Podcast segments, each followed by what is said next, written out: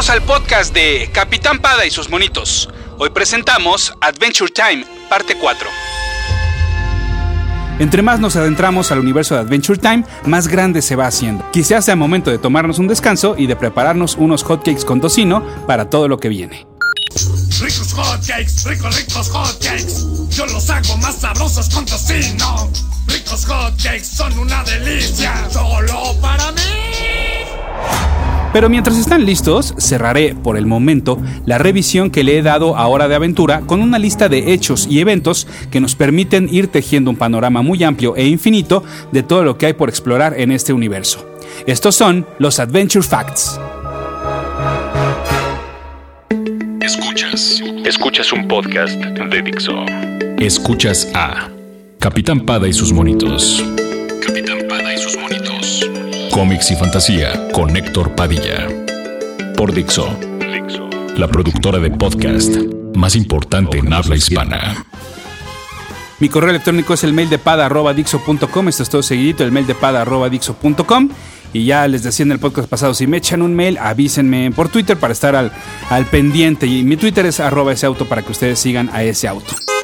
Si se meten a buscar videos de YouTube relacionados con Adventure Time, tengan mucho cuidado, ya que se van a encontrar cientos, tanto en inglés como en español, y no estoy hablando de episodios o de extractos, sino que más bien muchos de ellos están dedicados a teorías del origen de este reino. Como por ejemplo, por ahí alguien menciona que Finn podría haber sido modificado o incluso creado artificialmente para ser el único humano que sobreviviera a la explosión nuclear. Y ya que estamos en esto, bueno, pues fíjense que Finn primero se llamó Penn en el episodio piloto. Penn, pues es una clara referencia al creador de Hora de Aventura, Pendleton Guard. Sin embargo, el cambio de nombre por Finn podría ser inclusive una referencia a la palabra fin en español, por ser precisamente el fin de la raza humana. Sin embargo, sí que hemos visto a otros humanos. Por ejemplo, a veces se cree que Susan Strong también es humana, pero mutada. Y lo mismo podría haber ocurrido con muchos otros habitantes de U. El más claro ejemplo, bueno, es obvio, pues el rey helado, del cual sí ya conocemos mucho de lo que eh, vivió previo a convertirse en este ser. Pero aún así, humanos, humanos, también tenemos al papá de Finn, a Martin Mertens, a quien conocimos hace no mucho. Y también al creador de Vimo, el viejito Mosef Mo Mastro Giovanni, aunque ya no es del todo humano tampoco porque tiene algunas partes cibernéticas. Se cree también que si acaso quedaron otros humanos, fueron devorados por los unicornios. Y por si no lo sabían y no se dieron cuenta, les acabo de revelar el nombre completo de Finn. Así es, es Finn Mertens. Y por si nunca lo han visto sin gorro, les informo que Finn es güero. Ah, y también es daltónico. Hablando de su papá, en muchas ocasiones, tanto en dimensiones paralelas como en futuros alternos, hemos visto que Finn tiene un brazo postizo. Bueno, pues también hace no mucho vimos por qué. Lo pierde al intentar salvar a su padre. Y a pesar de que en la continuidad principal ya lo recuperó, insisto, muchas veces en el futuro aparece con un brazo sobre todo cibernético.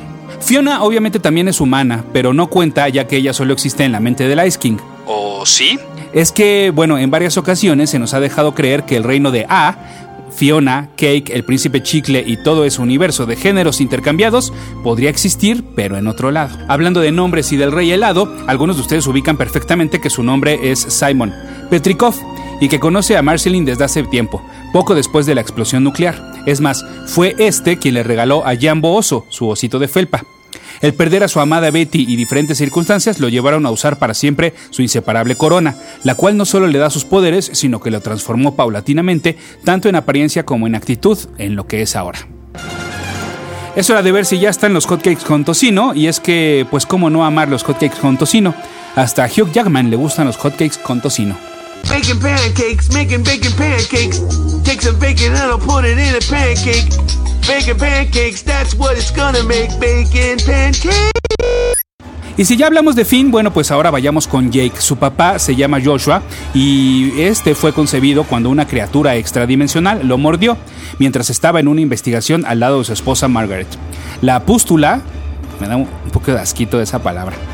Eh, bueno, por esta pústula originada de la mordida fue lo que se convierte en Jake.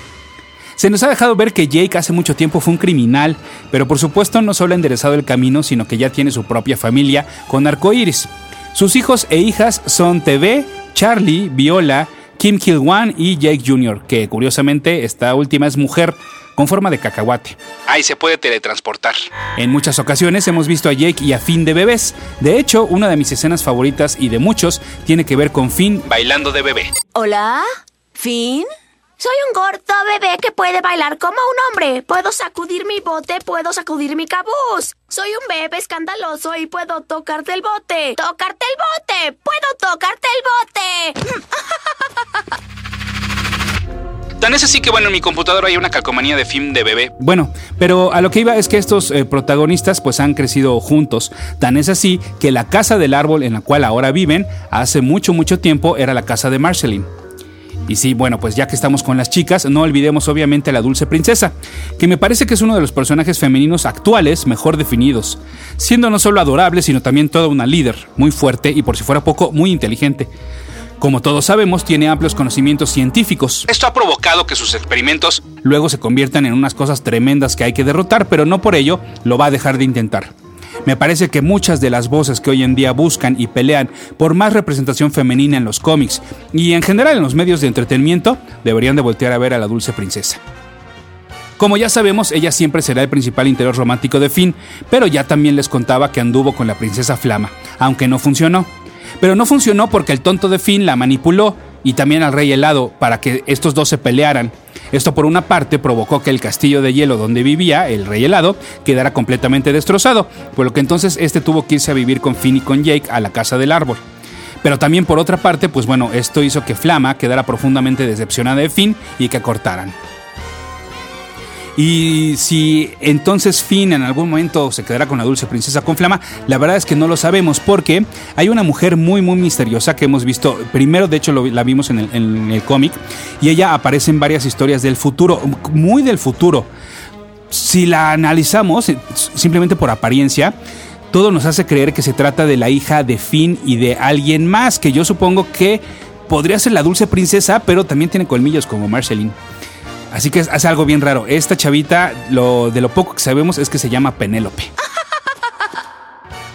Regresando al baile de Finn, por si no se lo han quitado de la cabeza, bueno, pues tan popular es el baile del bebé eh, de, de Finn de bebé que en YouTube hay una versión de 10 horas. Sí, 10 horas, en loop, una y otra y otra vez. I'm a buff baby that can dance like a man.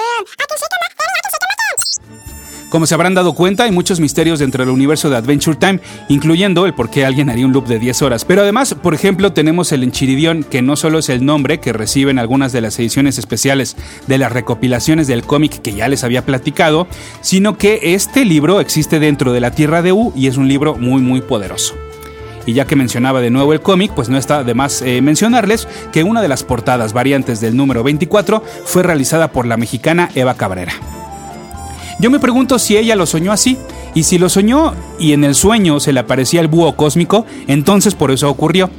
Y es que sí, deben de tener mucho cuidado. Si en sus sueños se hace presente el búho cósmico, entonces es más que un sueño, es un adelanto del futuro. Ah, y también del cómic me gusta la segunda historia del número 19, que se cuenta desde dos puntos de vista, pero para coincidir tienes que poner el cómic de cabeza. Eso está matemático.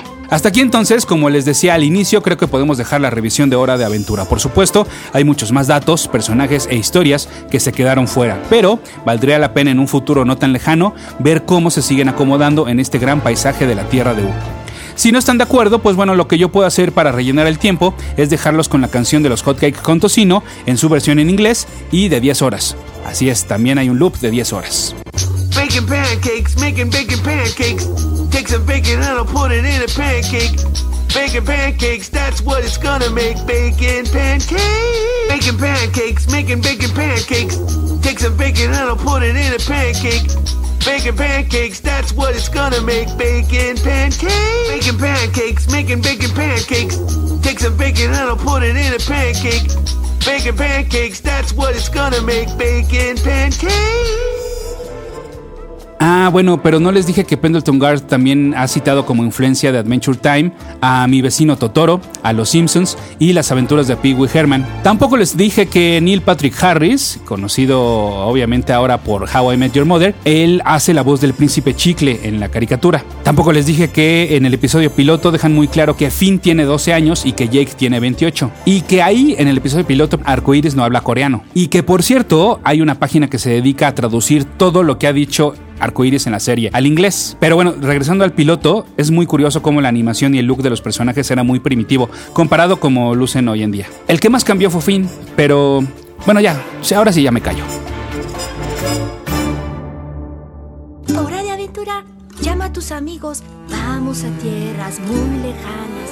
Con un perro, Finn el humano y diversión siempre tendrás. Hora de aventura. Dixo presentó Y sus monitos.